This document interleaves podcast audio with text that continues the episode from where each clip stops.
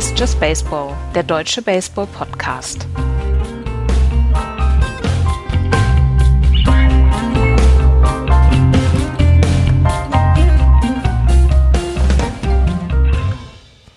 Rekorde, Rekorde und das Playoff-Rennen. Hallo, liebe Freunde zu Just Baseball. Diese Woche ausnahmsweise erst am Donnerstag. Aber wir sprechen natürlich über alles und vielleicht hat es ja auch ein Gutes, dass wir heute erst aufnehmen. Hallo, Florian.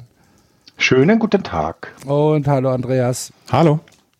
Weil sonst hätten wir das erste Thema nicht, Andreas wenn wir am Dienstag aufgenommen hätten. Die Red Sox haben gegen die Baltimore Orioles gewonnen letzte Nacht. Ach, herrje. Das hat ja MSPWG-Ansätze hier. Nee, ähm, Aaron Judge hat seinen 61. Home Run geschlagen, hat ah. Roger Maris, ist mit Roger Maris gleichgezogen. Ähm. Und ja, äh, also ja, er hat, er hat auf jeden Fall ähm, seinen äh, 61. Home Run geschlagen in seinem 155. Spiel, beziehungsweise im 155. Spiel der New York Yankees. Ähm, Roger Maris hat damals bis zum äh, letzten Spiel der Saison gebraucht, um seinen äh, 61. Home Run zu schlagen. Es war damals der 1. Oktober und er hat tatsächlich jetzt noch sieben Spiele Zeit, um vielleicht noch 62., 63., 64. Home Run zu schlagen. Und ähm, es war nach einem ja tatsächlich eher längeren Drought, den er hatte, Home Run Drought. Sieben Spiele lang hatte er keinen Home Run geschlagen, was für ihn in dieser Saison wirklich eher ungewöhnlich ist. Er hatte unter anderem dann im letzten Spiel, bevor er den Home Run geschlagen hat, ein Spiel, wo er vier Walks gegen sich hatte. Und ähm, ja, jetzt hat er es endlich geschafft, diese 61 zu schlagen unter den Augen seiner Mutter und dem Sohn von Roger Maris.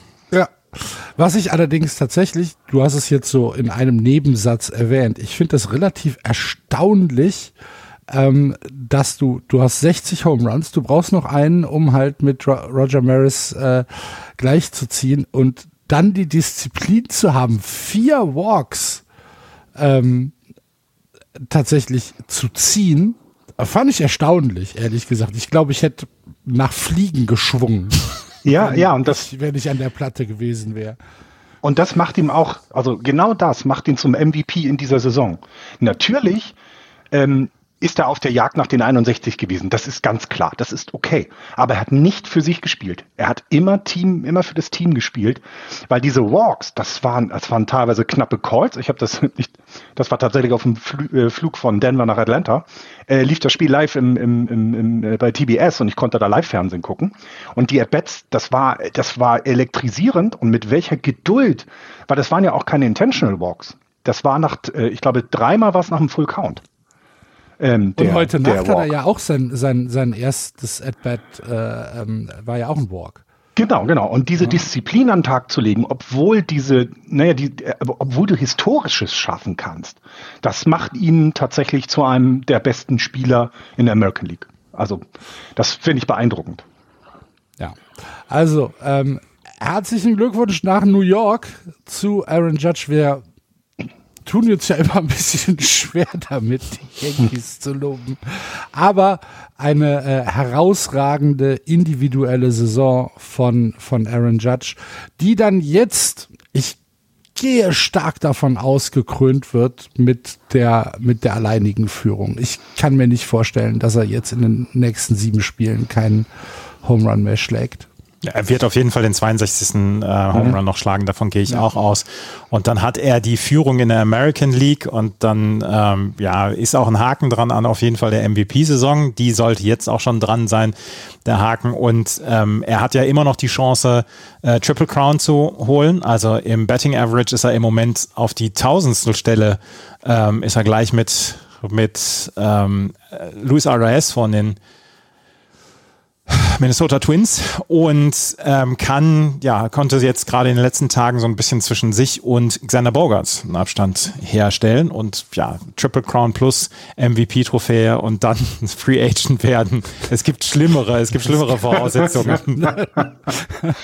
nee, ich, ich möchte das nochmal in, in, in Verhältnis bringen. Wir, also, äh, also ähm, es gab bisher erst drei Leute, die über 60 oder die 60 oder mehr Home Runs in einer Saison in der American League geschlagen haben. Es waren alles drei Yankees-Spieler. Das finde ich beeindruckend, tatsächlich.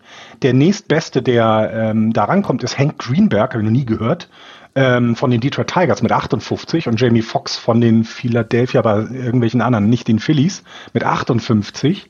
Und dann Alex Rodriguez äh, mit 57, als er bei den Texas äh, Rangers noch war.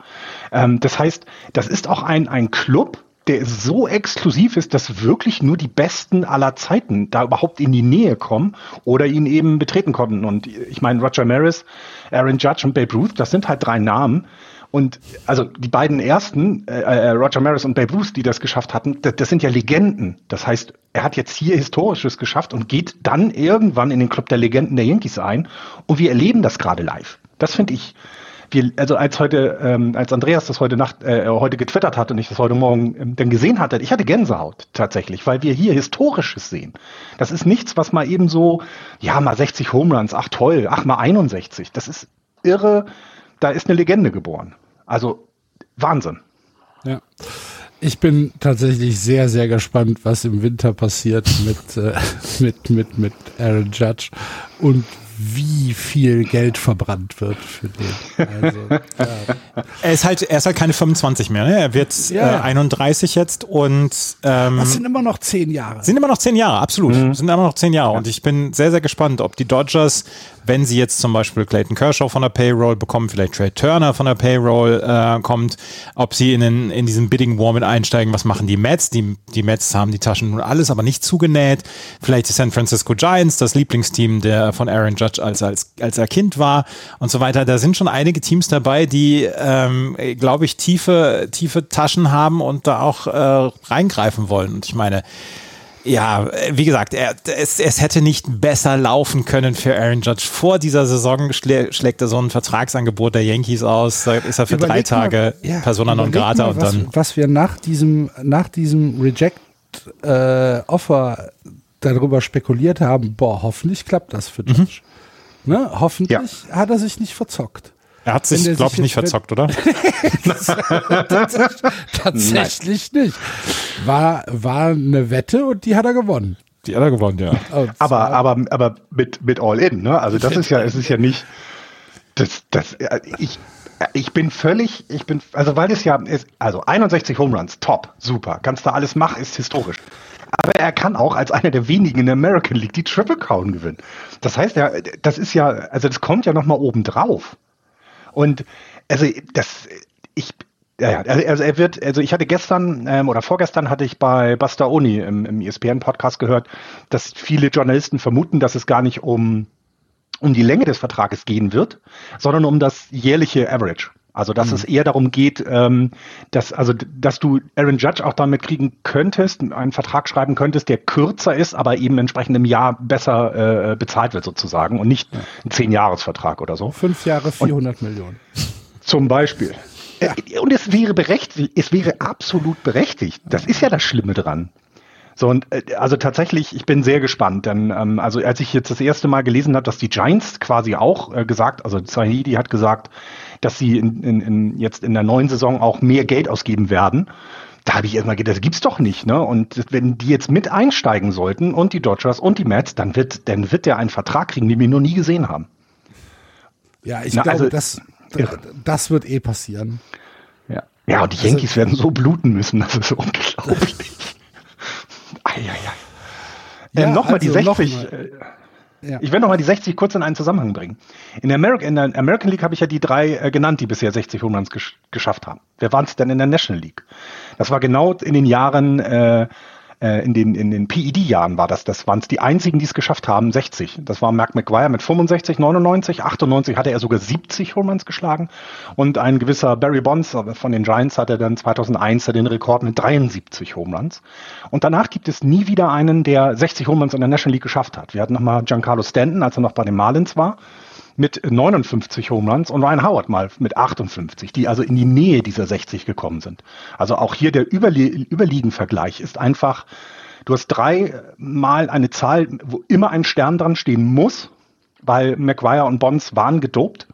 Das ist, das ist so und und danach kommt halt Giancarlo Stanton, der jetzt ja auch bei den Yankees spielt mit 59. Und das ist einfach eine Marke, ich weiß nicht, womit man das in anderen Sportarten vergleichen könnte. Ist das dieses 40 Tore äh, Bundesliga-Ding vielleicht?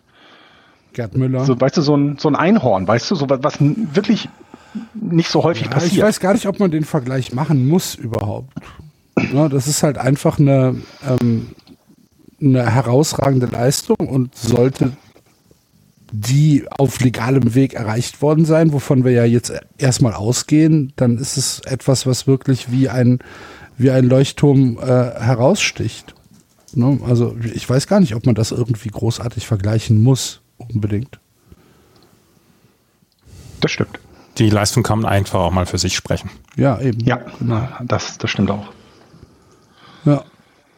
Gut, aber das war nicht die einzige, der einzige Rekord beziehungsweise die einzige individuelle Rekordleistung, die in dieser Woche gepurzelt ist, weil wenn wir jetzt die Zeit sechs Tage zurückdrehen und auf Freitag, den 23. September gucken, dann müssen wir noch einen virtuellen Hut ziehen. Denn Albert Puchholz hat seinen 700. Home Run geschlagen.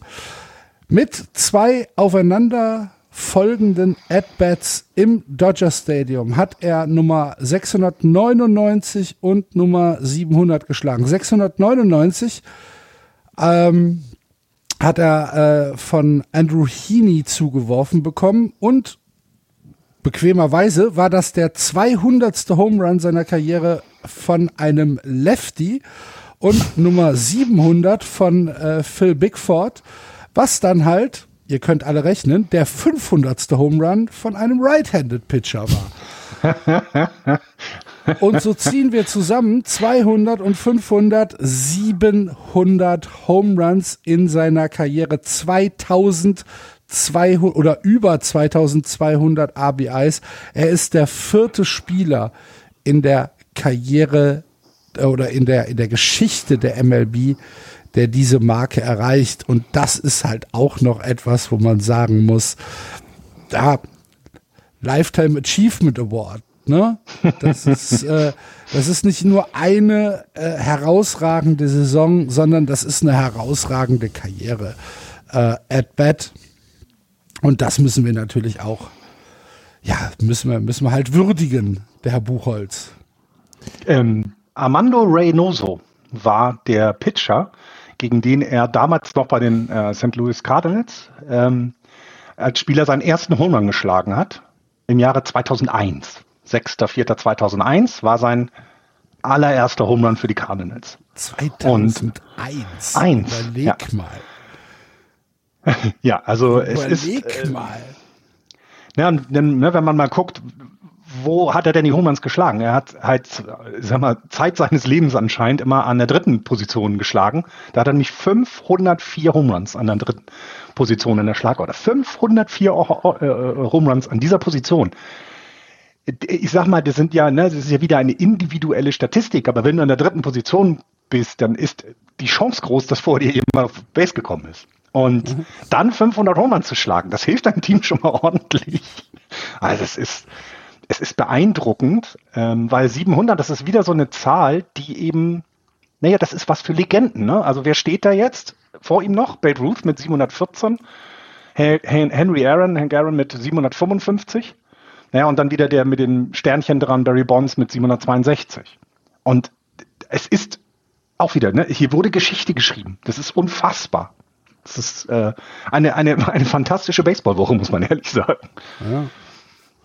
Er hat jetzt auch 2208 Karriere-RBIs. Ähm, hinter Hank Aaron auf Platz 2 einer All-Time-Statistik 2297. Er wäre eigentlich auch hinter Babe Ruth, aber da der, das RBI erst 1920 als offizielle Statistik anerkannt worden ist, sind manche Rekorde von Babe Ruth einfach so mit dem Sternchen versehen. Deswegen ist er auf der offiziellen Liste der Karriere-RBI auf Platz 2. Das muss man sich mal überlegen. Ne? Also Karriere-RBI-Liste, das ist, also es ist, das ist äh, unfassbar. Und wenn man dann mal guckt, 200, ähm, 22 Saisons hat er jetzt dann gehabt. Er ist in seiner 22. Saison. Das heißt, er hat im Schnitt in jeder Saison drei, äh, 31 Home Runs geschlagen. Das, äh, äh, das ist nicht schlecht. Das ist, also so einen Spieler hätte ich gerne im Team. Ja, absolut. Also das ist äh, etwas, was wir nicht genug würdigen können. Und äh, wie gesagt, auch hier ziehen wir unsere virtuellen Hüte. Albert Puchholz 700 Karriere Home Runs. Ich fand es halt lustig. 200 auf, äh, von, von hm, Lefties, ja. 500 von, von Righties. Ähm, alles schön glatt gemacht. Sehr gut. Ja, und dann haben wir vielleicht noch eine, das ist kein Rekord, aber so eine kleine Geschichte, die äh, passiert ist, nämlich, Andreas, du äh, hast uns darauf aufmerksam gemacht, es gab beim Spiel der Miami Marlins etwas, was es seit 1900 nicht mehr gegeben hat.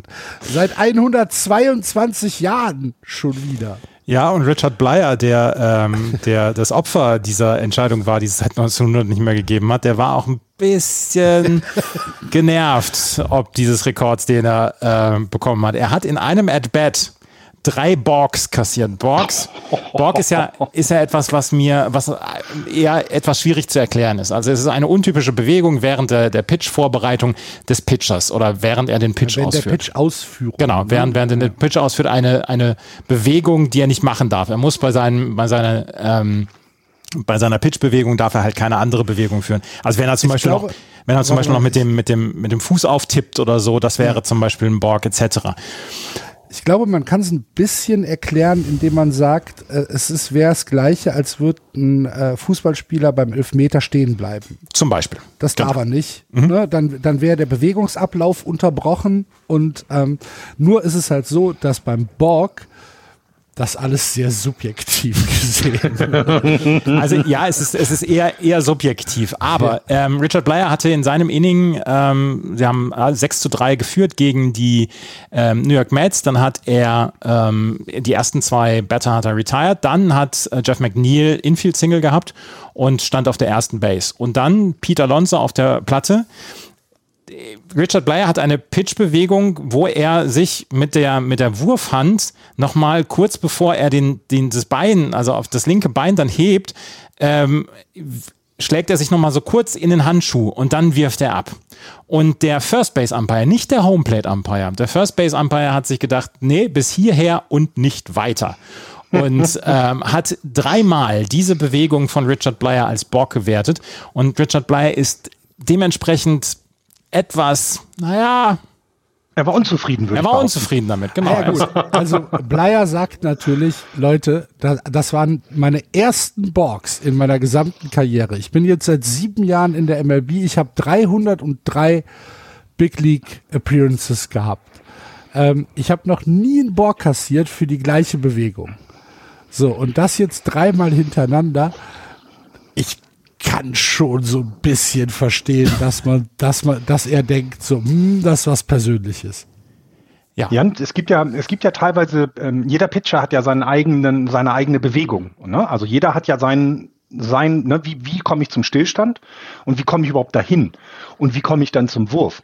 Und es gab mal eine ähnliche Situation, ich glaube, ich meine, ich meine, es war vor, vor der Pandemiesaison, ich glaube in der 2018 oder so, da hat man, glaube ich, auch drüber gesprochen, dass ein Pitcher hochgezogen wurde aus der Minor League und allen Umpires dann gesagt wurde, der Tipp, bevor er wirft, nochmal mit dem Fuß auf. Das gehört zu seiner Bewegung. Mhm. Na, ein, was du eigentlich nicht machen darfst, eben diesen, äh, diesen, diesen, ja, dieses Innehalten muss eben, ne, das muss eben für eine Sekunde musst du innehalten und dann musst du den Wurf bringen oder den Pick an die Eins oder was auch immer. Und ähm, da gab es eben auch Situationen, wo der Pitcher eben plötzlich einen Bock bekommt, obwohl vorher gesagt wurde, das ist eine normale Bewegung. Und deswegen finde ich diese vier auch unerhört. Aber es ist lustig. Ja, ja, Er, ist dann, er ist dann ejected worden und Don Mattingly, dem das auch nicht so richtig gefallen hat, ist auch ejected worden. Mattingly hat gesagt, in dem Moment, wo ich aufs Feld gekommen bin, wusste ich, dass ich hier nicht mehr zurückgehen seine, Wird vermutlich seine letzte Ejection für die Male sein, ne? Ja, ja. Ne? Don, Mattingly hat, ja, Don Mattingly hat gesagt, die Marlins brauchen eine neue Stimme und ähm, er hat zusammen mit der General Managerin Kim Ang beschlossen, dass diese Saison die letzte ist für ihn. Er hat gesagt, er sei noch nicht in Rente. Er wolle nochmal managen, aber nicht mehr die Marlins. Nächstes Jahr wird es einen neuen Manager bei den Miami Marlins geben. Ich glaube, es tut auch mal ganz gut. Die Marlins sind im Umbruch. Ähm, nichts gegen Don Mattingly, ist ein, ein, wirklich guter Manager, aber ich glaube, du brauchst mal dieses Change of Scenery auch für die, für die Spieler. Und ähm, das kann, kann ja wirklich bedeuten, dass wir im nächsten Jahr mit Marlins rechnen könnten, die vielleicht mal wieder angreifen können, ne? weil der Kader ist ja schon für die Zukunft aufgebaut und könnte dann eben mit einem neuen Manager wieder ganz andere Dinge dann erreichen. Eins noch zu Richard Blyer. Das war das erste Mal, dass es drei Borgs in einem Inning gab. Seit Jim Gott für die Pittsburgh Pirates drei in einem Inning. Auch gegen die Mets damals am 6. August 1988. Aber in einem ja. At-Bat drei. Ja. Seit 1900. Das, das, das muss ja auch vor allen Dingen auch, also, nee, ich, ich finde es immer noch, ich, ne, du musst doch als Umpire irgendwann merken, okay, das ist seine Bewegung. Das ist, weißt du, so, okay, einmal lass ich durch. Das ist, das, das sah schon sehr persönlich aus. Ja. Das sah schon tatsächlich so aus. Nein, du hast so zu werfen, wie ich das will, nicht wie du das willst. Und na, weiß ich nicht.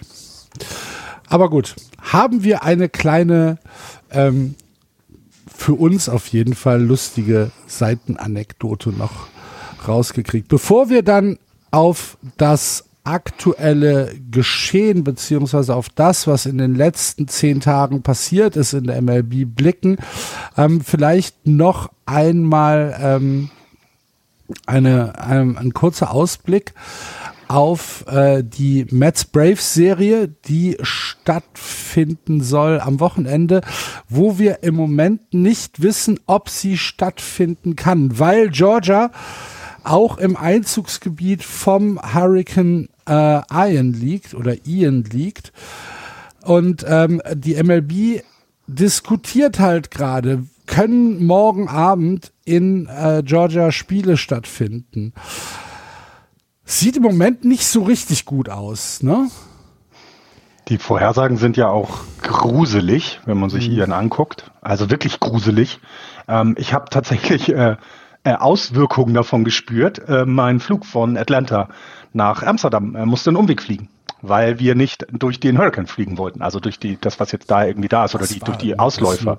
coole Entscheidung vom, ja. vom Pilot. Ich war auch sehr glücklich, dass sie es so gemacht haben, muss ich ehrlich gestehen. Wir aber sind heute schon in einer halben Stunde in Amsterdam. ja. Und ich hatte ich hatte tatsächlich auf dem auf dem äh, am Flughafen in, in, in, in Colorado, also in Denver, ein bisschen Zeit, saß, hab ein Bierchen getrunken und dann kommst du so ins Gespräch und da ist jemand gerade zurück in seine Heimat nach Tampa ähm, weil er seiner Familie helfen will, das ähm, Haus ähm, Hurricane sicher zu machen. Und dann sitzt er da und der redet, also der redet ganz normal drüber, aber er sagt eben, na ja, also meine Verwandten, die auf der Westseite von Florida wohnen, die sind schon länger fertig jetzt damit. Die, die auf der Ostseite wohnen, fangen jetzt damit langsam an, weil da soll es wohl nicht so schlimm sein. Und du, du erfährst erst mal so aus nächster Nähe, was das bedeutet. Du musst dein Hab und Gut komplett schützen. Und das ist schon, und dann ein Spiel stattfinden zu lassen, wo ja dann auch Menschen im Stadion sind, die zum Spiel hinwollen. Und das ist echt, bin sehr gespannt. Also, äh, ob die das spielen werden, weil die Serie müssen sie ja trotzdem noch spielen. Also wenn es wenn es um nichts mehr gehen würde, wäre alles in Ordnung. Aber Mets ja, gegen Braves ist halt nur genau. wirklich eine, äh, eine Geschichte, wo wir fast eine Playoff-Serie. Ja, ne? das ist echt. Es ist echt, es ist echt. Also deswegen, ich bin, ich bin wirklich gespannt, wie die MLB da entscheiden wird. Ähm, und weil, also ganz ehrlich, die Serie, da, darauf warten wir doch, oder? Also jetzt mal ehrlich, ja. darauf, wir warten doch auf diese Serie jetzt. Ähm, denn die haben sich ja nun bis zum, bis zum, bis zu diesem Spieltag sozusagen dazu gebracht, dass sie derzeit ein Spiel auseinanderstehen. Ne? Also das ist schon, ähm, das ist schon cool. 2000, äh, beziehungsweise man überlegt, ob man äh, am Sonntag einen Doubleheader spielt und am Samstag, weil Samstag soll es am schlimmsten sein in Georgia, ähm, dass man am Samstag das ausfallen lässt und äh, Freitag ginge wohl. Ähm, sollte noch wohl noch gehen und ähm, Buck Showbolt hat allerdings gesagt, von mir aus können wir auch einen Tripleheader spielen. Und es gibt noch den 6.10. um Showbolt, natürlich sagt er sowas. Am 6.10. wenn sie uns, wenn sie, wenn sie sagen, wir sollen spielen, dann spielen wir halt. Ja. Und am 6.10. gibt es noch einen Tag zwischen dem letzten Spieltag und den Playoffs, äh, wo es frei ist. Da könnte man zum Beispiel, wenn es ein entscheidendes Spiel geben muss, könnte man dieses Spiel noch machen. Weil es wird ja, ja. dieses Jahr kein 163. Spiel geben. Genau. Genau. Ich finde auch, ich finde es. Ich, worüber ich immer noch klage, muss ich zugeben. Ja, finde ich auch. Ich, ich, ich, ich wollte es gerade sagen, ne? Das, das hat uns so ein bisschen dieses, diesen, diesen Kitzel genommen, ne? Das wirklich dieses, ähm, ich habe noch mal ein Spiel, wo es um wirklich alles geht. Jetzt haben wir es ein bisschen so, ne, wer am Ende dann die Serie gewinnt, kommt halt in die Playoffs vermutlich. Ähm, das ist ja dann ähnlich, aber hätte es einen Teil gegeben, so ein Spiel 100, 162, äh, 163, das hätte schon was. Ne? Aber ja, ja. schade. Denn ab wie, dieser wie, Saison. Wie glaubt ihr denn, dass es ausgehen wird? Was jetzt Mets gegen, gegen, gegen Braves? Ja. ja. Was meint ihr denn, was da Beide Teams sind echt stark derzeit. Die Serie steht derzeit bei 9 zu 7 für die Mets. Also die haben den Tiebreaker für sich im Moment. Das bedeutet ja, wenn die beide gleich wären mit dem Rekord, würde der direkte Vergleich zählen und den haben derzeit noch die Mets ähm, vorne mit neun Siegen und sieben Niederlagen. Was meint ihr denn, was dabei rauskommt am Ende? Also es geht ja im Moment wirklich darum, ähm, freilos für die Wildcard-Serie oder gegen die momentan Padres zu spielen. Und da wird es für beide sehr, sehr wichtig sein, hier diese, diese Serie gewinnen zu wollen. Und ähm, ich, ich glaube, dass die Braves das gewinnen werden. Es spielen also, Bassett gegen Max Fried genau. im ersten Spiel. Da sehe ich die Braves auch vorne. Genau, und dann kommt aber One-Two-Punch von den, genau. von den Mets mit Jacob de Grum und Max Scherzer gegen Wright und Charlie Morton. Ich meine, Charlie Morton gegen Max Scherzer, das könnte schon ein geiles Spiel sein. 17 Innings 0-0. Ja, also, gut. das ist halt die Frage, in welchen Konditionen die werfen. Ne? Wenn die dann halt mhm. tatsächlich in den Wind werfen müssen oder so. Das ist, Vielleicht sollten die, es geht die, ja, die, es geht ja noch nicht mal nur ausschließlich um die Sicherheit, auch wenn die natürlich an erster Stelle stehen muss. Aber es geht natürlich auch um die, ähm, um die regulären Bedingungen, unter denen ein Spiel stattfinden muss. Ja, ne? Wenn die da, stimmt. wenn die da in irgendeinen äh, harten Wind reinschmeißen müssen, dann ist es ja auch nicht so gut. Also, tja. Wird spannend. Die Atlanta Braves haben leider noch kein neues Stadion. Ich wollte gerade sagen, ne, die hätten einfach ein Stadion mit Dach bauen sollen. Dach, ja, genau. Lass sie das doch noch mal eben machen. Das, wann haben die das letzte weil, Mal ein neues Stadion man, gekriegt? Weil man ja in, in, in Georgia so gute Erfahrungen mit äh, Stadien mit Dächern hat, wenn Hurricane-Saison mhm. ist. Ne? Genau. Ja, ja vermutlich. Ähm, ja. Was die MLB ausgeschlossen hat, ist tatsächlich eine Relocation, also dass ein, äh, ein neutraler Ort gesucht wird ähm, für diese Serie. Da hat man gesagt, nein, das äh, wird nicht passieren. Ja, ich bin gespannt. Äh, ähm, ich meine, die, ähm, die Braves haben danach dann auch noch äh, drei Spiele gegen die Miami Marlins und muss man halt auch mal gucken, ob die überhaupt in Miami landen können. Äh, äh nächsten ja. Dienstag, wie es äh, es da aussieht, weil wenn man sich die Vorhersagen für Florida anschaut, dann sieht das ja auch nicht alles rosarot aus. Und, ja, und man ähm, darf dabei ja auch nicht vergessen, dass es ja, es geht ja gar nicht mehr nur um, nur das, es geht ja um die Sicherheit der Personen im Stadion, um den um fairen Sport. Aber der, der Hurricane wird ja keine 15 Tage wüten, sondern der hat dann seinen Haupteinschlagspunkt zu irgendeinem Zeitpunkt.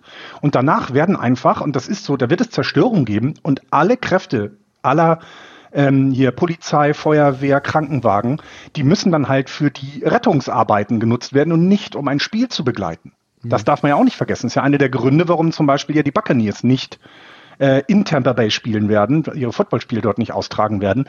Es geht gar nicht um die Sicherheit von äh, allen drumherum, sondern es werden einfach alle verfügbaren Kräfte vor Ort gebraucht, um hinterher aufzuräumen, zu retten, ähm, sicherzustellen, dass keine Stromleitungen und so weiter und so weiter, was man ja immer dann für Bilder sieht.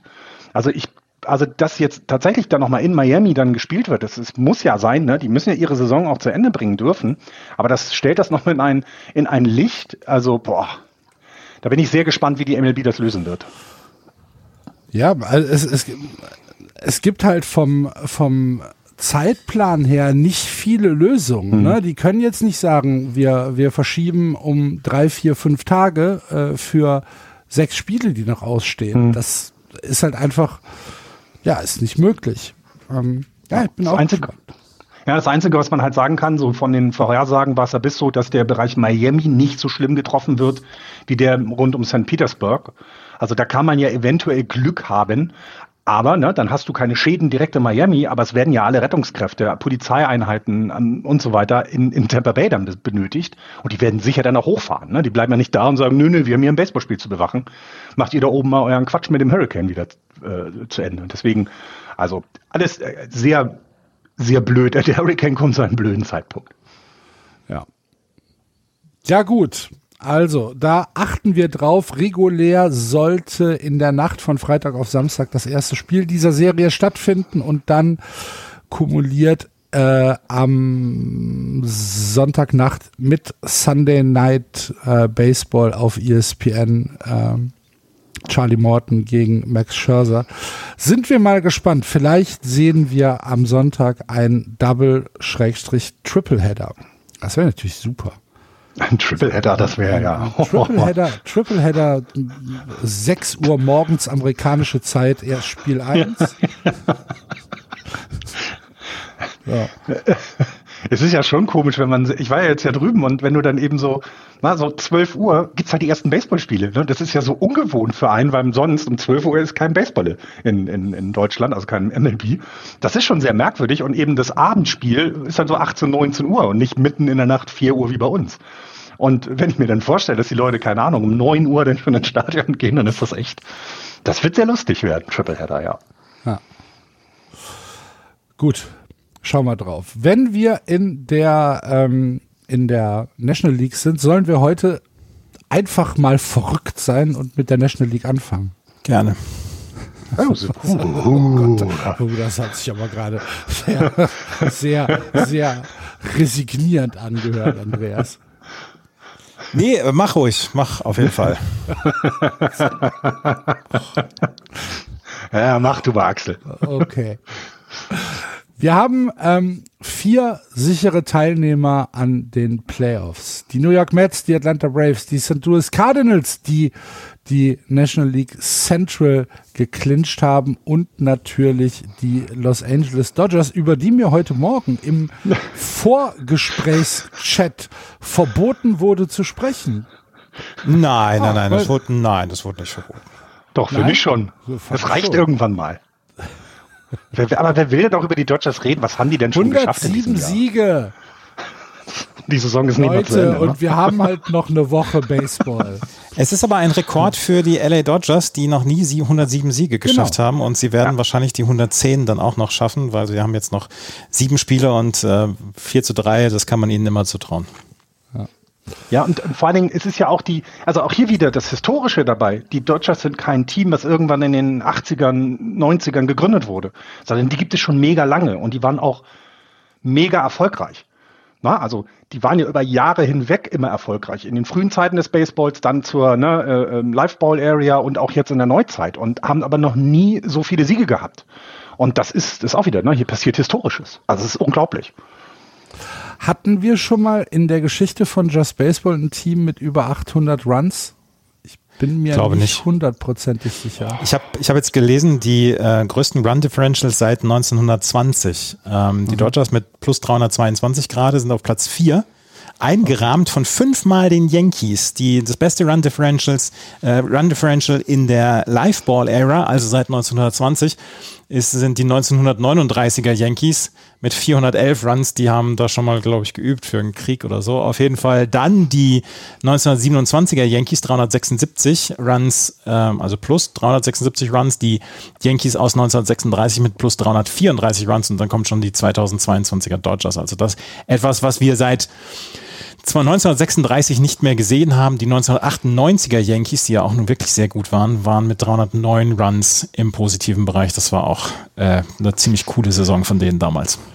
816 Runs scored, 494 äh, Runs against. Das ist. Ich, ich finde diese, also beide Zahlen nebeneinander, die wirken so, also für sich einzeln völlig surreal. Also auch nur 494 Runs kassieren, das ist echt gut. Also das ist auch etwas, was wahrscheinlich nicht so häufig in der MLB vorkommt. Und dazu dann aber diese 816 Runs, das ist, also es ist ja. ja. Reden wir doch über die Dodgers, Himmel. Aber, aber, ja, es ist, aber es ist ja etwas, wo wir, wo wir ganz, wo wir auch nochmal drüber sprechen müssen, ist, diese nicht mal 500 Runs, die sie kassiert haben jetzt in 155 Spielen. Wir sprechen so viel über Jacob de Grom, wir sprechen über Shohei Otani, wir sprechen über Spencer Strider oder wen auch immer. Aber das Pitching der Los Angeles Dodgers ist halt herausragend gut und dafür, darüber haben wir, glaube ich, zu wenig in diesem Jahr gesprochen. Tyler, Tyler Anderson, 173 Innings, 2,54er ERA. Julio Urias, 170 Innings, 2,17er ERA. Tony Gonsolin, 128 Innings, 2,10er ERA. Clayton Kershaw, 115 Innings, 2,42er ERA. Walker Bueller sticht schon raus mit seinen 65 Innings und einem Vierer ERA. Aber die Starting Pitcher und das Relief Pitching, was sie hatten, das hat einfach von der ersten Sekunde an Klick gemacht in diesem Jahr. Und sie sind durchgehend, haben sie ein überragendes Starting Pitching und das wird vielleicht so ein kleines bisschen überschattet von, von wahnsinnigen Einzelleistungen von anderen Pitchern aus, aus anderen Clubs. Aber dieses durchgehend gute Pitching der Dodgers ist halt, ist halt second to none. Also es gibt kein ja. anderes Team, was so ein Pitching hat wie diese äh, Los Angeles Dodgers. Und man darf nicht vergessen, sie haben vor der Saison ihren Closer abgegeben mit Kenley Jensen. Und da hatte man ja auch Sorge bei den Dodgers. Na, wird, wird denn jetzt diese Rolle übernehmen? Ja, es hat halt Craig Campbell gemacht, 22 Saves. Nicht so viele Safe Opportunities, glaube ich, weil die Dodgers in der Regel nicht unbedingt die Spiele äh, knapp verlieren bei dem Run Differential. Aber auch da, ne, sie haben, sie haben da was getan. Der hat zwar eine ERA von vier, aber er schafft es eben dann auch in genug Spielen, diese Saves äh, hinzukriegen. Ne? Also das ist schon, das ist schon, ähm, das ist schon krass, dass du, naja, vor der Saison ja, mit auch tatsächlich ja ähm, einem Starting Pitcher, der wieder fehlt, ne? also der nie wiederkommen wird vermutlich. Mm, ähm, Dustin May ist erst ganz zum spät in der Saison in, wieder mit eingestiegen, ähm, äh, sucht ja im Moment auch noch seine Leistungen. Eigentlich hätte man da vielleicht eine Lücke in Leistungen äh, finden können, tun sie aber nicht. Also es, es gibt keine Lücke. Ja, ich meine, das Spiel heute Nacht, ähm, die, die, die Padres ähm, haben halt, ja, wie, wie sagt man das, haben sich halt einfach die Zähne komplett ausgebissen am am Dodgers Pitching, an äh, Urias und äh, dann am, am Relief Pitching und dann reicht den reicht den äh, Dodgers dann halt ein äh, Freddie Freeman äh, im zehnten Inning, um das Spiel 1 zu 0 zu gewinnen. Auch, und denkst du dir halt so, ja, okay, die gewinnen halt spektakuläre Spiele, aber die gewinnen halt auch diese, diese knappen Spiele ähm, gegen ein sehr, sehr gutes Padres-Team. Und wenn wir bei den Padres sind, können wir ja vielleicht mal in das Playoff-Race einsteigen. Hab's ja schon gesagt, äh, aus der National League East äh, sind die beiden ersten Teams geclincht. Das heißt, wir haben einmal den Divisionssieger und einmal das erste Wildcard-Team. Wer das dann in welcher Position sein wird, ob es die Mets oder die Braves äh, direkt in die ALDS schaffen, das zeigen dann die nächsten Tage. Und dahinter haben wir im Wildcard-Race ähm, drei Mannschaften, die sich ein bisschen, oder vier sogar, die sich ein bisschen betteln. Nee, eigentlich sind es drei. Die San Diego Padres, die Philadelphia Phillies und die Milwaukee Brewers, weil ich glaube, Florian, sei mir nicht böse, die sechseinhalb Spiele für die Giants.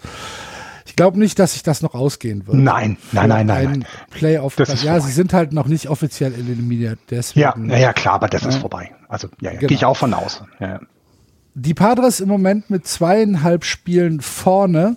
Die Phillies stehen auf dem letzten Wildcard-Platz und ein halbes Spiel hinter den Phillies zurück, die Milwaukee Brewers. Wenn wir uns jetzt die Schedules angucken von den Padres, die noch bei den Chicago White Sox spielen und bei den, nee, zu Hause, Entschuldigung, zu Hause gegen die White Sox und zu Hause gegen die San Francisco Giants. Ähm, die Phillies müssen äh, im Schedule, äh, warte, ganz kurz, die müssen reisen nach Washington und dann für eine Drei-Spiele-Serie nach Houston und die Milwaukee Brewers mache ich mir auch noch mal ganz kurz auf, weil ich habe es eben in unendlicher Weisheit einfach wieder zugemacht, ich Idiot. ähm, die müssen äh, zu Hause gegen die Marlins eine Vier-Spiele-Serie absolvieren und dann gegen Arizona. Dann sieht es auf dem Papier jetzt für mich so aus, als hätten die Brewers die besten Karten, aber Wie gesagt, die Marlins mit zweieinhalb Spielen, respektive drei Spiele für dem, vor den Brewers äh, vorne. Können wir die Padres schon, können wir einen Haken hinter die Padres machen und dann nur noch sagen Phillies gegen Brewers? Oder ist das zu optimistisch gedacht? Ich glaube, dass es wirklich nur noch um die Philadelphia Phillies und die Brewers geht. Die San Diego Padres, den traue ich keinen Meter über den Weg seit einem Vierteljahr mehr. Weil seit die der Trade Deadline, oder? Seit der Trade Deadline. Irgendwie, ja. irgendwie ist da so ein bisschen der Drive verloren gegangen und dann auch äh, rund um die Nachrichten, rund um Fernando Tatis Jr. ist da wirklich, es scheint was kaputt gegangen zu sein bei den Padres, aber sie halten sich ja und sie haben aus den letzten zehn Spielen haben sie ja dann auch wieder sieben gewonnen. Also sie, sie, sie klammern sich ja sehr an diesen Playoff-Platz und ich glaube trotzdem, sie werden ihn erreichen. Ähm, bei den Philadelphia Phillies ist halt in den letzten Wochen ist halt eine Menge schiefgelaufen jetzt. Und jetzt müssen sie auch noch nach, nach Houston. Gut, die sind schon qualifiziert, die sind auch als Divisionssieger qualifiziert, die werden auch ähm, Homefield Advantage haben durch, äh, durch die Playoffs, ähm, durch die American League Playoffs. Aber ach, das, das sieht schon fies aus. Ich würde im Moment tippen, dass die Milwaukee Brewers die Philadelphia Phillies noch überholen werden und ähm, täte mir um die äh, Phillies Fanbase tatsächlich leid, weil das gönnte ich ihnen nicht. Ähm, ich glaube allerdings dann, dass die, dass die Brewers dann gegen die St. Louis Cardinals spielen werden. Ja, gehe ich auch von aus. Ich gehe auch von aus, dass die Phillies, die lassen jetzt so viel Luft derzeit. Ähm, unerklärlich zum Ende, ne? Gerade zum Ende solltest du das nicht irgendwie so einen Hänger haben, jetzt auch nur drei Siege aus den letzten zehn Spielen. Ähm, und das Schedule spricht ein bisschen gegen sie, denn ich sag mal, auch die zweite Reihe der Astros ist noch besser, als was bei den Phillies teilweise rumläuft. Und äh, daher sehe ich die da auch als Verlierer dieses Rennens, was dann wieder einen überraschenden Playoff-Teilnehmer mit den Brewers bringt, die ja nun wirklich keine überragende Saison spielen und trotzdem durch diesen dritten weiteren Wildcard-Platz ja noch irgendwie relevant werden können. Ne? Also es, es kann ja sein, dass du dann trotzdem in dem ersten Wildcard-Spiel eine, ein, ne, das ist ja dieses One and Done und du, du kann es sein, dass sie plötzlich in, das, in die nächste Runde einziehen und das hätten wir ja nun ernsthaft vor ein paar Wochen nicht erwartet, dass die Brewers da nochmal so rankommen. Na, Moment, Moment. Äh, Wildcard ist nicht mehr One and Done. Drei Spiele. Die erste, Wild, Wildcard ach, die erste sind drei. Ja, die erste ah. Wildcard ist eine Serie geworden. Ach, die finden, die finden ah. alle im gleichen Stadion statt. Also es wird nicht mehr, ähm, es wird nicht mhm. mehr gereist, während der Wildcard, weil die äh, alle an hintereinander folgenden Tagen stattfinden. Aber es ist kein One and Done mehr. Also es ist okay. tatsächlich eine, eine Drei-Spiele-Serie. Ja, aber Florian okay. macht den Podcast erst seit zwei Wochen mit. Der kennt ja, sich noch nicht so richtig ich mit mich dann, aus. Ich bin, nee, Gott. was musst du erstmal reinwachsen. Dafür sind wir aber doch da, um uns gegenseitig zu unterstützen bei solchen Dingen. Und ich brauche Unterstützung, das wisst ihr. Das ist nächstes Wochenende. Das ist der siebte, achte, neunte Oktober. Sind die drei, oh. die drei Tage für die Wildcard Games. Alle vier ja. Spiele hintereinander. Und äh, vielleicht am Sonntag dann nicht mehr alle vier Spiele, sondern vielleicht nur eine oder zwei oder drei Serien. Aber Freitag und Samstag werden Feiertage. Ja, ja, da freue ich mich wahnsinnig drauf. Also jetzt, wo, das, jetzt, wo das weißt, wie Wildcard Games funktionieren. ja. Ich finde es schön, dass ihr auch weiterhin Öl, Öl, Öl in die Wunde gießt und immer schön noch Salz aufs Feuer, weißt du? Also ihr habt es echt drauf. Ähm, ja, weil ich dieses, dieses Salz wir hatten aufs ja, Feuer und Öl ja, in die Wunde. Öl in die Wunde. genau. ähm, ihr habt ja wir hatten ja in den letzten Jahren immer einen Playoff-Tag, an dem wirklich schön viele Spiele stattfinden. Und jetzt kriegen wir sogar zwei. Das finde ich, äh, das, das, da, da freue ich mich tatsächlich, dass ich jetzt wir gelernt habe. Wir haben letzte, wir haben letzte Woche, ist. letzte Woche haben wir, haben wir 15 Minuten im Podcast darüber uns unterhalten, was die, äh, wie, wie das Postseason-Schedule aussieht. Letzte Woche ich im dachte, Podcast. Ja, ich dachte, das ist halt so. Es sind ja viele Teams. Ich dachte, Na dann gibt es auch viele Spiele. Na gut. Ich habe wirklich erst heute gewusst. Das ist kein Witz. Ja. Im, Im, Moment sähe es halt so aus, dass wir in der National League äh, Phillies gegen Cardinals hätten und Praders gegen Braves, äh, wenn wir dann jetzt die äh, Phillies mit den Brewers ersetzen. Ja, okay, Brewers bei den Cardinals, die Padres bei den Braves und dann haben wir eine, äh, eine NLDS, wo der Sieger aus Brewers Cardinals auf die Mets trifft und der Sieger auf Padres Braves auf die Dodgers trifft. Es könnte schon cool werden. Ja. Es kann schon Zumal auch eben das, cool eben das, das Rennen auch um diesen, diesen ersten Platz in der Division, in der Eastern Division, der eben dazu führen würde, dass du erst auf die Dodgers in der NLCS triffst. Also es ist ja einmal, du willst diese Division gewinnen, ne, logisch. Klar, damit du eben diese erste Serie nicht hast, aber du, du willst ja auch den Dodgers so lange wie möglich aus dem Weg gehen. Und das macht das spannend. Dann eben das Rennen, das, das, ähm, na jetzt, keine Ahnung, wenn die Brewers jetzt nochmal ziehen und keine Ahnung, die nächsten sechs Spiele dann gewinnen, dann kommt ja dieses Momentum wieder beim Baseball ins Spiel. Ne? Dann gehst du in die letzte, Se äh, dann gehst du in diese Playoff-Serie mit einem super guten Gefühl. Ich hab's noch geschafft. Während eben die Cardinals jetzt schon sicher sind und ja quasi jetzt ihre vermutlich, so wie alle anderen Teams ja auch, ihre Rotation auf die Playoffs ausrichten wird. Also so die letzten Spiele gar nicht mehr mit dem mit 100 Prozent, äh, gerade was das Pitching angeht, wahrscheinlich angehen. Also das ist schon, also dass es bis zum Ende wirklich so eng ist. Ne? Wir, das, das macht das echt, finde ich, gut, dass wir diesen dritten Platz haben. Das macht das also, wirklich. Also, wenn das ich mir noch eins wünschen könnte für die, für die National League Playoffs, dann wäre es, dass die Brewers die Padres noch überholen und ähm, dass wir halt, dass wir halt äh, Padres gegen Cardinals haben und Brewers gegen Braves und dann in der äh, in der Divisional Series halt Padres gegen Mets und Braves gegen Dodgers. Ja. Äh, und, und, und, und sehe ich alles offen dann, ne? Also sehe ich dann tatsächlich, weil Andreas traut den Padres ja den, das letzte halbe Jahr nicht gefühlt, aber ähm, ich, ich glaube, die, die sind in der Lage, in einer Playoff-Serie bei der Qualität im Kader da auch ein, gehöriges Wort mitzureden. Ne? Also das ist, ich glaube, es ist nicht so, dass die komplett einfach überrannt werden, sondern die sind, die sind, die haben was im, die haben Potenzial und das sehe ich zum Beispiel bei den Brewers nicht. Egal wer da kommt, also die, egal wie gegen wen die Brewers dann spielen, sei es gegen die Braves oder gegen die Cardinals, die werden da nicht weiterkommen.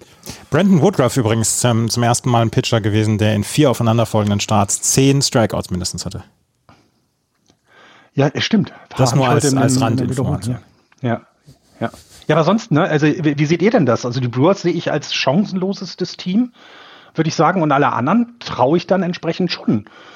Auch gegen Dodgers in einer Serie mit fünf Spielen ist es ja eine DS, wie ich, das weiß ich ja. Schön, das, das freut mich, dass du das weißt. Ne?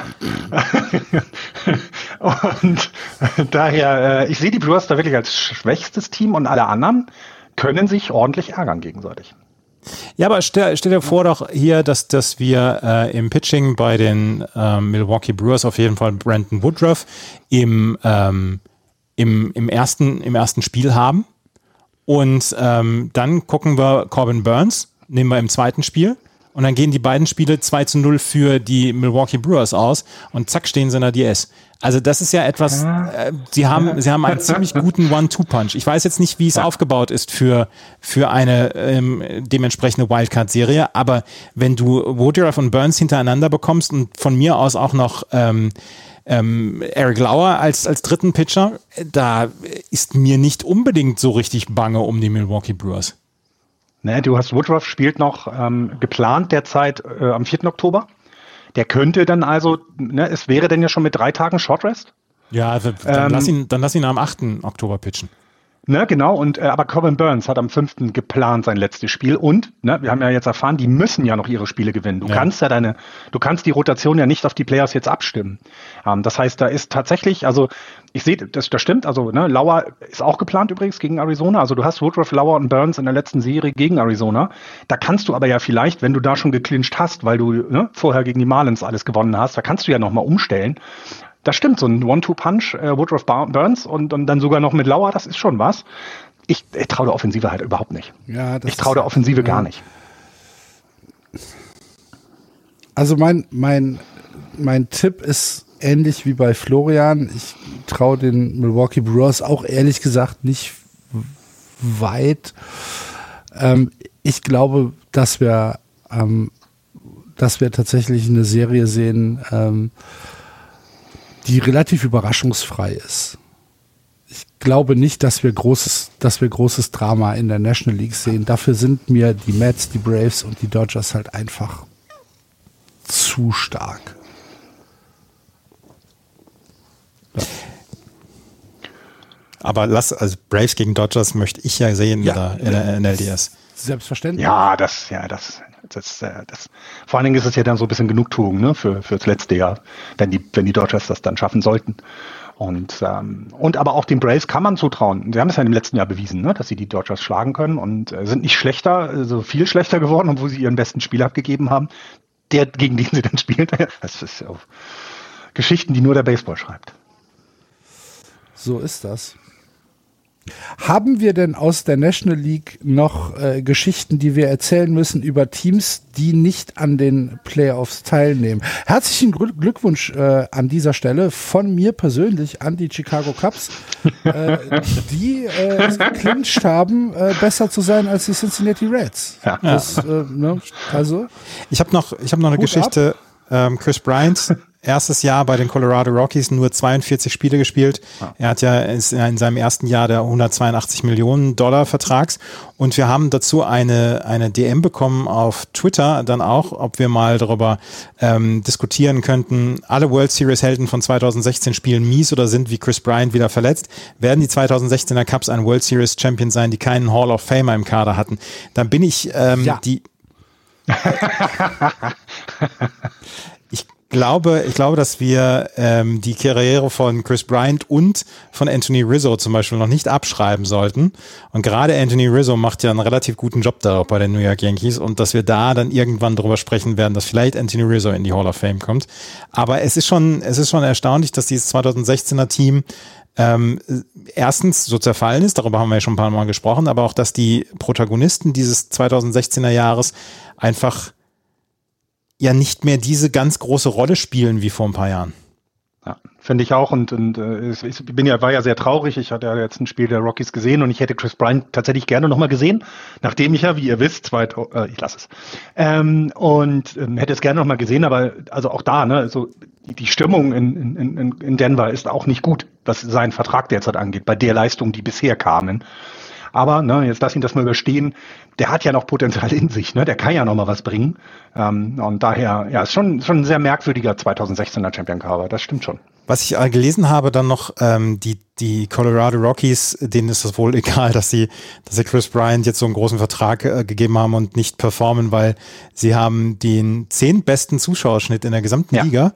Sie sind, ähm, Coors Field is a bar with live entertainment more so than a baseball stadium, habe ich noch gelesen. Ja, kann ich, kann ich bestätigen. Also ich, ich war sehr überrascht. Also es, äh, ich war äh, ein Samstagabendspiel da ähm, gegen die Patres. Es waren auch viele, viele Patres-Fans da. Die, ne, also auch in Denver gibt es eine sehr große lateinamerikanische Community und ähm, die waren natürlich alle wegen Juan Soto, Manny Machado und so weiter da.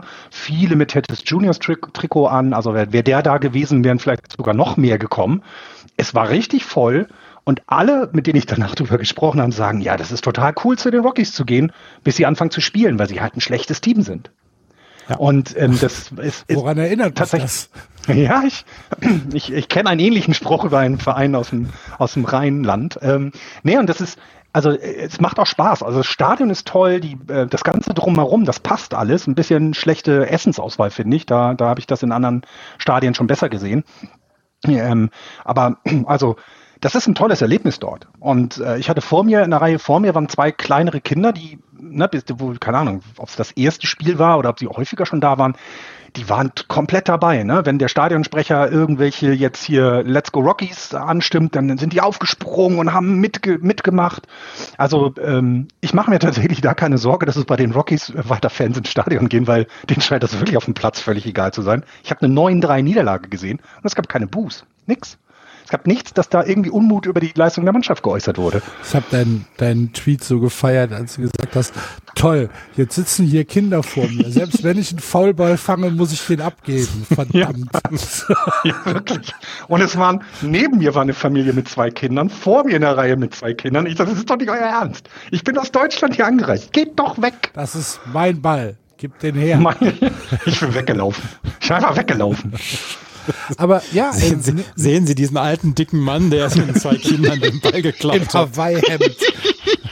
ja, stimmt, ich hatte ein Hawaii-Hemd dann. Ächtet ihn. ja, stimmt. Ich war leider nicht in der, in, also die Seite, auf der ich war. Kommst, du, kommst du in die Come On Man äh, Listing von ESPN? ja, genau. Come On Man, genau. Ich hätte, ich, ich hätte mit denen gesprochen, glaube ich. Ich hätte gesagt, okay, kann ich den, ich bin extra aus Deutschland. Ich hätte die Deutschlandkarte gespielt. ähm, weil das war schon, ne, wenn die Leute mich gefragt haben, was machst du hier? Und ich sage, ja, ich will Baseball wieder. War, ich war schon so ein, auch so ein Einhorn, weil das, wieso, hä, Baseball? Und dann noch bei den Rockies? So, warum? Ja, kann, diese Frage kam sehr häufig, wenn jemand mich auf meinen Akzent angesprochen hat.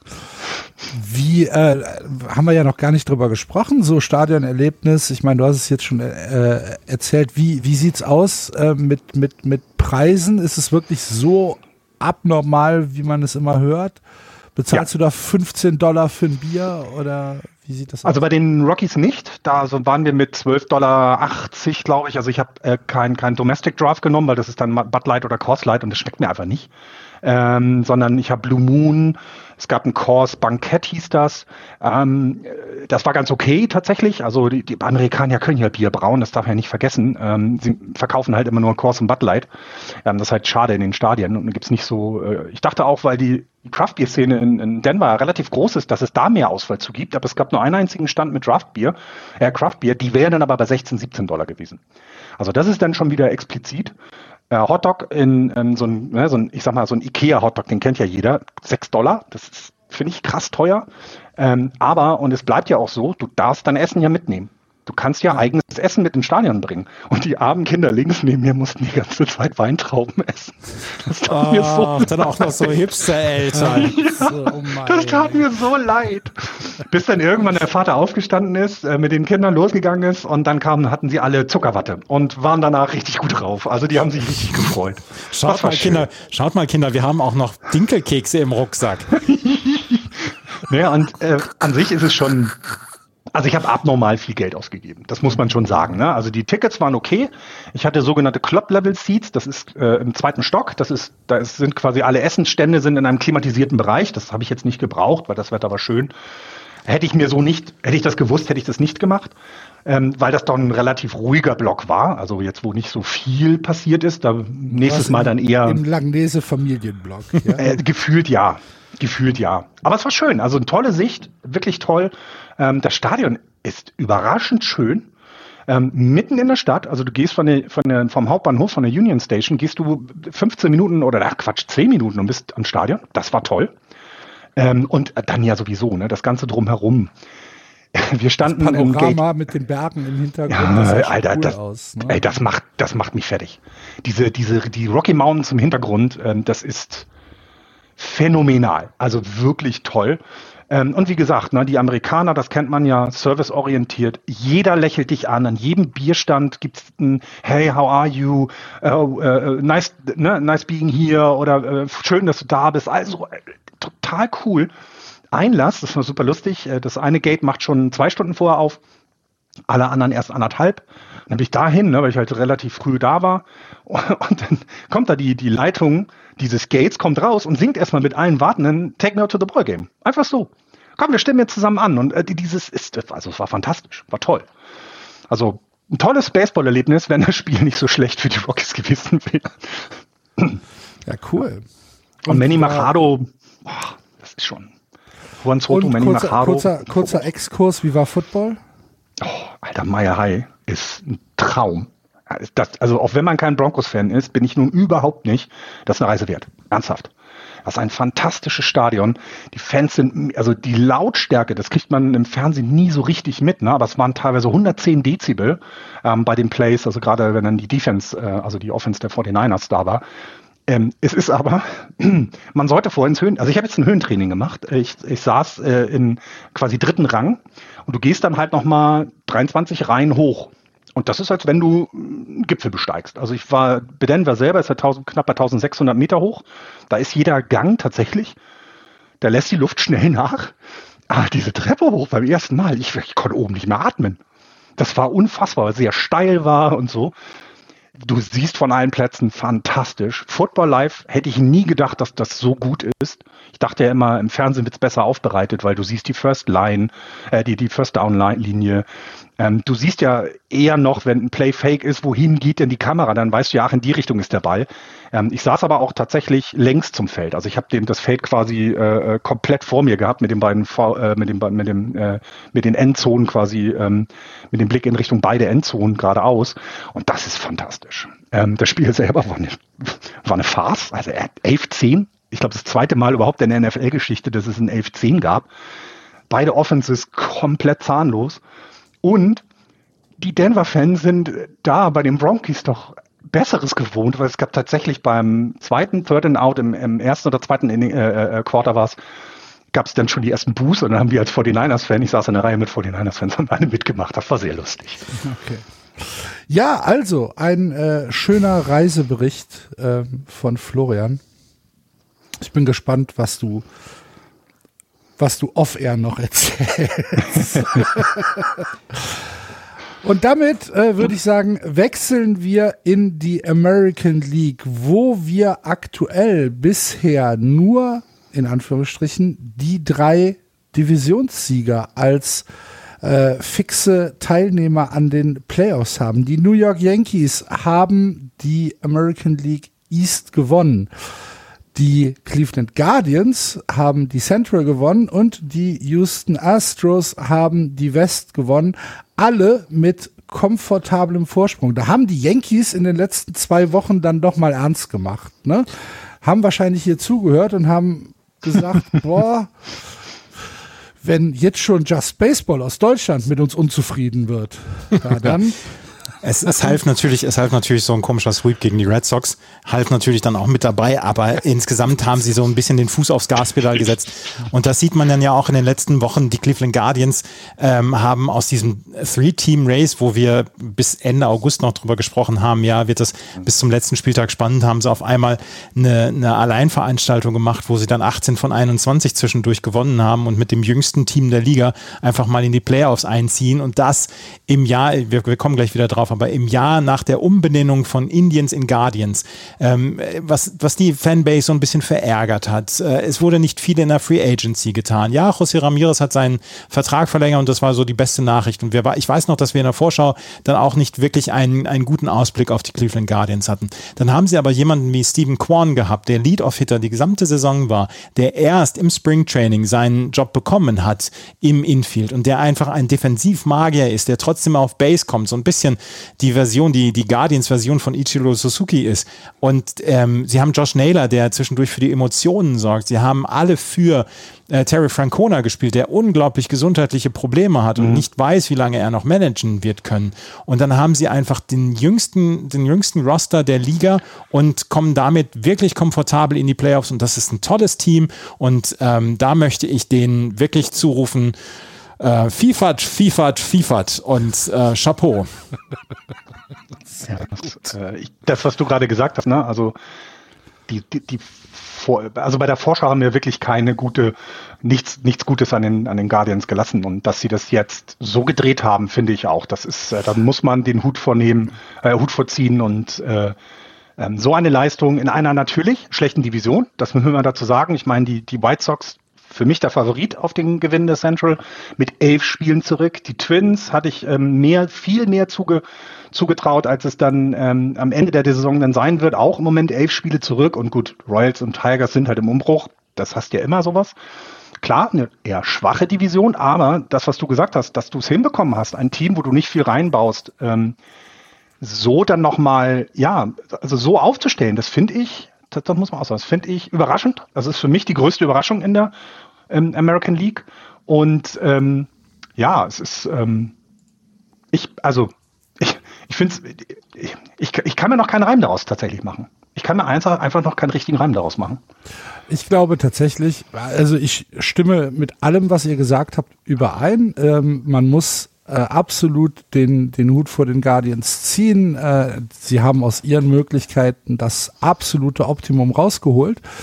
Ich glaube aber tatsächlich, dass man nicht unterschätzen darf, wie ähm, enttäuschend die Saison für die Chicago White Sox war.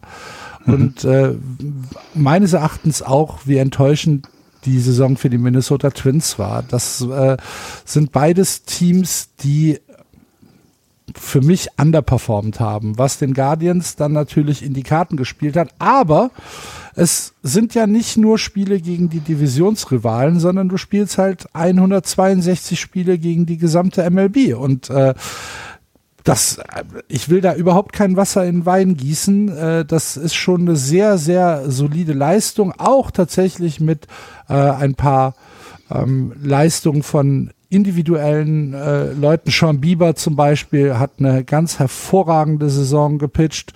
Äh, Kyle Quantrill hat, äh, hat gut gepitcht. Äh, die, das Pitching insgesamt meines Erachtens viel, viel besser als erwartet äh, bei, den, bei den Cleveland Guardians.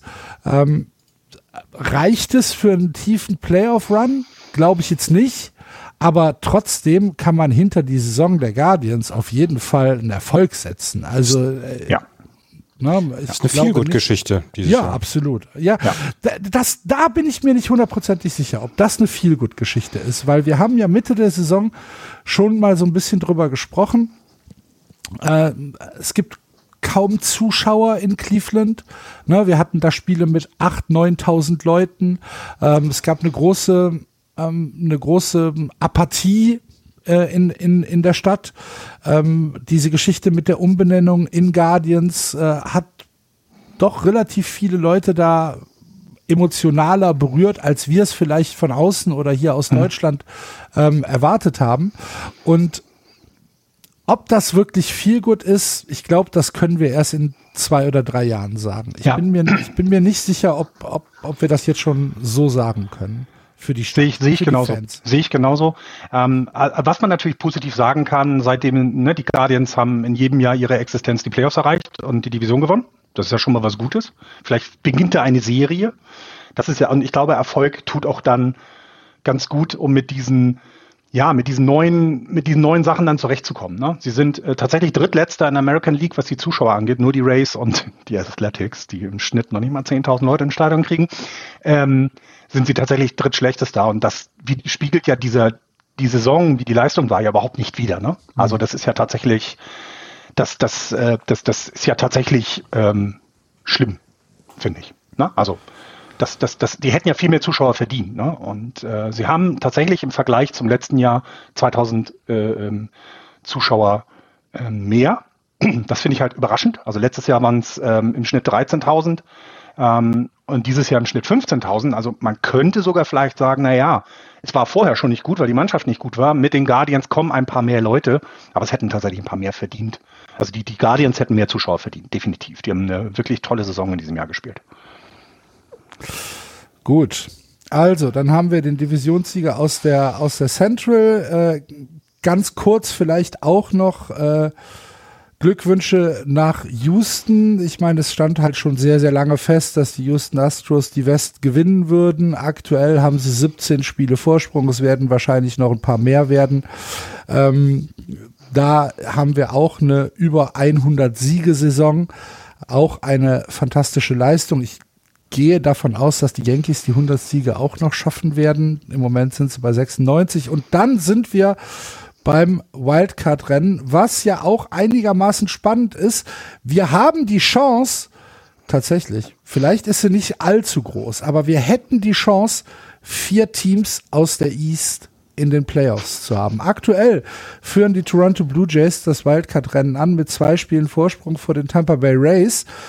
Dann auf dem äh, letzten, also auf dem dritten und letzten Wildcard-Platz aktuell die Seattle Mariners und die Baltimore Orioles sind nicht eliminiert, was am 29. September eigentlich schon eine sensationelle Nachricht ist. ja. Dass man, dass man von den Orioles sagen kann, okay, ihr seid noch im Wildcard-Rennen dabei, wenn es auch viereinhalb Spiele Rückstand zu den Seattle Mariners sind. Rechnerisch ist es noch möglich, in, äh, in, die, in die Playoffs zu kommen, was, glaube ich, etwas ist, wo niemand, niemand, niemand, niemand vor der Saison mit gerechnet hat. Oder korrigier mich. Andreas, du hast es projiziert, oder? Ich habe gesagt, dass die, dass die Baltimore Orioles dieses Jahr ein bisschen mehr Spaß machen, dass sie so viel Spaß machen, damit habe ich nicht gerechnet.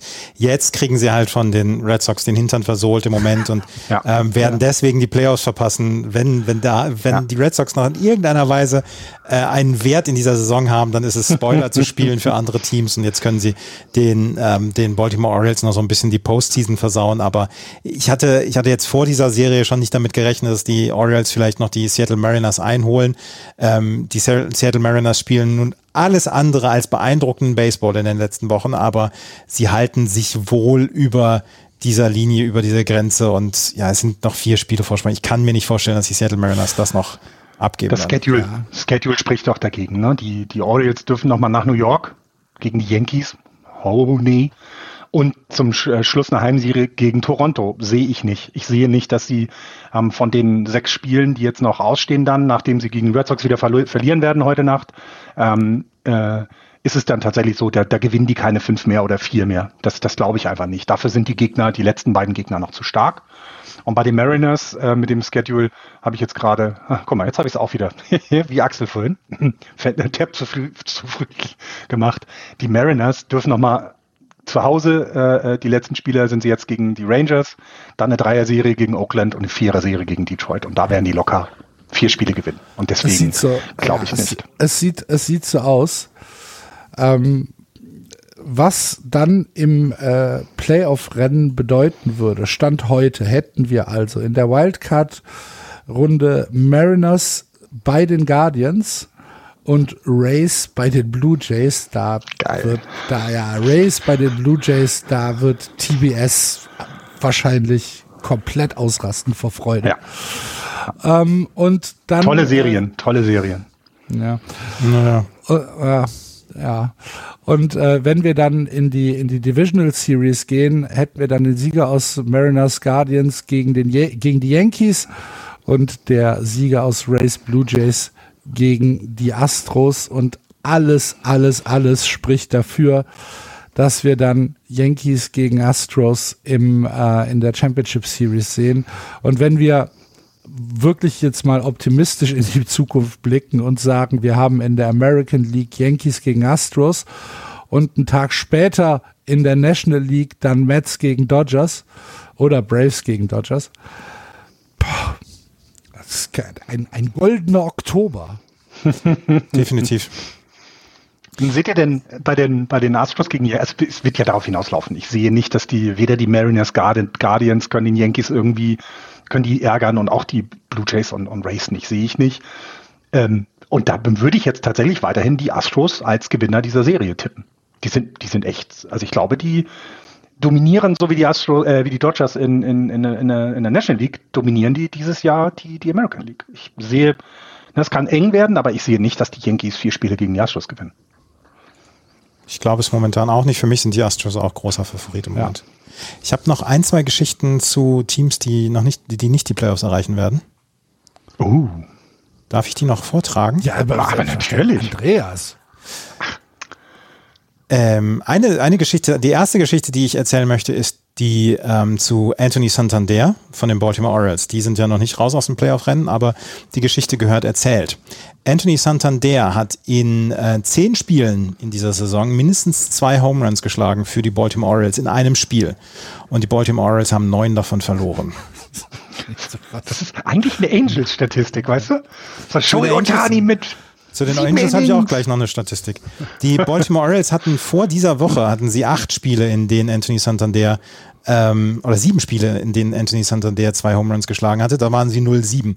Dann hat er in den drei der letzten vier Spiele jeweils zwei Home Runs geschlagen und äh, die die äh, Orioles haben trotzdem zwei von drei das da verloren. Das einzige Spiel, was sie gewonnen haben, waren 14 zu 8 gegen die Red Sox, diese, die, das erste Spiel dieser Serie. Und da war das, das war der erste Sieg für die Baltimore Orioles in dieser Saison, wenn Anthony Santander mindestens zwei Home Runs geschlagen hat. Und jetzt steht Was für er eine krude Statistik. ja, jetzt stehen sie bei 1 zu 9. Zu den LA Angels, da habe ich natürlich auch eine Statistik. Die LA Angels haben jetzt wie viele Spiele verloren? 86. 86. 86 und ähm, sie haben damit genau die gleiche Anzahl an Niederlagen wie letztes Jahr. Und ähm, am 25. September war das gegen die Twins, haben sie 4 zu 8 verloren und das war das erste Spiel, das sie in dieser Saison verloren haben, wenn sowohl Mike Trout als auch Shohei Otani mehr als ein RBI hatten. Hatten beide zwei RBI und sie haben 4 zu 8 verloren. Das heißt, Moment, also du hast es jetzt gerade so, so beiläufig gesagt, 86 äh, Niederlagen hatten sie letztes Jahr auch. Ja, So, das heißt, die Angels sind diese Saison sogar schlechter als letztes Ja. Jahr. Das ist schon, das ist schon übel. und sie haben zwei der Was wahrscheinlich drei oder vier besten Frechheit. Spieler der Welt. Ja, ja. Was für eine Frechheit. ja. Wahnsinn. Die äh, Seattle Mariners haben diese, die letzte Woche haben sie ein Spiel verloren, wo sie 11 zu 2 geführt haben. Also Wo sie 10 Runs, glaube ich, kassiert haben gegen die Kansas City Royals. Haben sie 12 zu 13 dann noch verloren. Ah, das war diese, dieses 11 Run sechste Inning. Genau, 11 Runs, ja. genau. ja. ja. Und dann habe ich noch eine Geschichte. Der Beatwriter von The Athletic für die Minnesota Twins wurde gefragt, ähm, wie hoch die Chance sei, dass Max Kepler in dieser Offseason getradet wird. Und er sagt, sie sind sehr, sehr hoch, weil ähm, Max Kepler hätte letztes Jahr einen höheren Wert gehabt als Trade-Partner, aber da hat er mhm. einfach eine gute Saison gespielt. Er ist in dieser Saison nicht auf die Füße gekommen. Er hat diese Saison nach seiner Verletzung, nach seinem gebrochenen C, hat er auch nicht mehr zu der Form gefunden. Und der Markt ist tatsächlich ein bisschen voller mit äh, Leuten, die das Outfield spielen können. Und wenn man, ähm, wenn man ihn loswerden könnte und sein Gehalt loswerden könnte, wären die Minnesota Twins wahrscheinlich zufrieden. Also der Beatwriter für The Athletic von den Minnesota Twins ähm, ist, ist sehr, sehr ähm, sicher, dass Max Kepler in dieser Offseason getradet wird. Und es würde, ja. es würde nicht unbedingt überraschen, glaube ich. Keine gute mhm. Saison für Max Kepler, nee. muss man nee. äh, tatsächlich so sagen. Ähm, äh, er hat ja auch mir die Daumen, dass es ein guter Winter wird und dass die nächste ja. Saison wieder besser wird. Und ich habe noch eine. Manchmal vielleicht auch, warte, ganz kurz noch, manchmal ist der Change of Scenery auch gar nicht schlecht, ne? Also es ja. kann ja sein, dass ja. vielleicht in einem anderen Team er eine andere Rolle kriegt. Na, er hat jetzt 8,5 Millionen nächstes Jahr noch ähm, die die äh, Twins ihm zahlen müssten im, im, im Jahr 2024, wäre es eine Cluboption von 10 Millionen, die sie definitiv da nicht ziehen werden, wenn er jetzt, ne? Also das glaube ich dann nicht. Also, ne, vielleicht tut ja mal Change of Scenery gut und, ähm, und er kriegt dann mal, ja, eine andere, eine Chance woanders. Eine Sache habe ich noch zu den Boston Red Sox. Die ähm, World Series, das World Series Logo in diesem Jahr hat Flaggen. Und bislang war es immer so, wenn das World Series Logo Flaggen hatte in seinem Logo, dann haben die, World, die Red Sox die World Series gewonnen. 2004, 2007, 2013 und 2018. Dieses ist das fünfte Mal, dass das World Series Logo äh, Flaggen hat und das erste Mal, dass die Red Sox diese World Series nicht gewinnen werden. Ja. Werden sie sie nicht gewinnen? Nein, sie sind eliminiert. Ach du, Schon. echt? Das ja. gibt's ja nicht. 22 wirklich? Spiele Rückstand hinter den Yankees. Keine gute Saison, hätte ich sagen. Keine gute Saison. Sagt der Giants-Fan. Ja, ja, ja, ach, um Gottes Willen, äh, will ich ja mich nicht ausnehmen. Ich guck gerade, ich hatte mal ein World Series Cap, ich weiß nicht, wo das ist. Waren da Flaggen drauf? Nee, da, da geht ja nicht. Ich hatte, äh, wo ist denn das jetzt hin? Naja. Ja, du ja. wirst es finden. Okay. Werden, Gut. werden sie also nicht gewinnen. Dann äh, haben wir das doch. Ähm, wir müssen mal gucken, äh, wie wir nächste Woche äh, wie wir nächste Woche aufnehmen, äh, wie wir das machen, es äh, sind ja dann, äh, es wäre es praktisch eine Vorschau auf äh, die, die Wildcard Games. Wir gucken mal. Äh, ansonsten hören wir uns spätestens nach den Wildcard Games wieder. Vielen Dank fürs Zuhören. Ähm, wir wünschen euch eine gute Zeit. Play Ball. Tschüss. Tschüss. Ciao.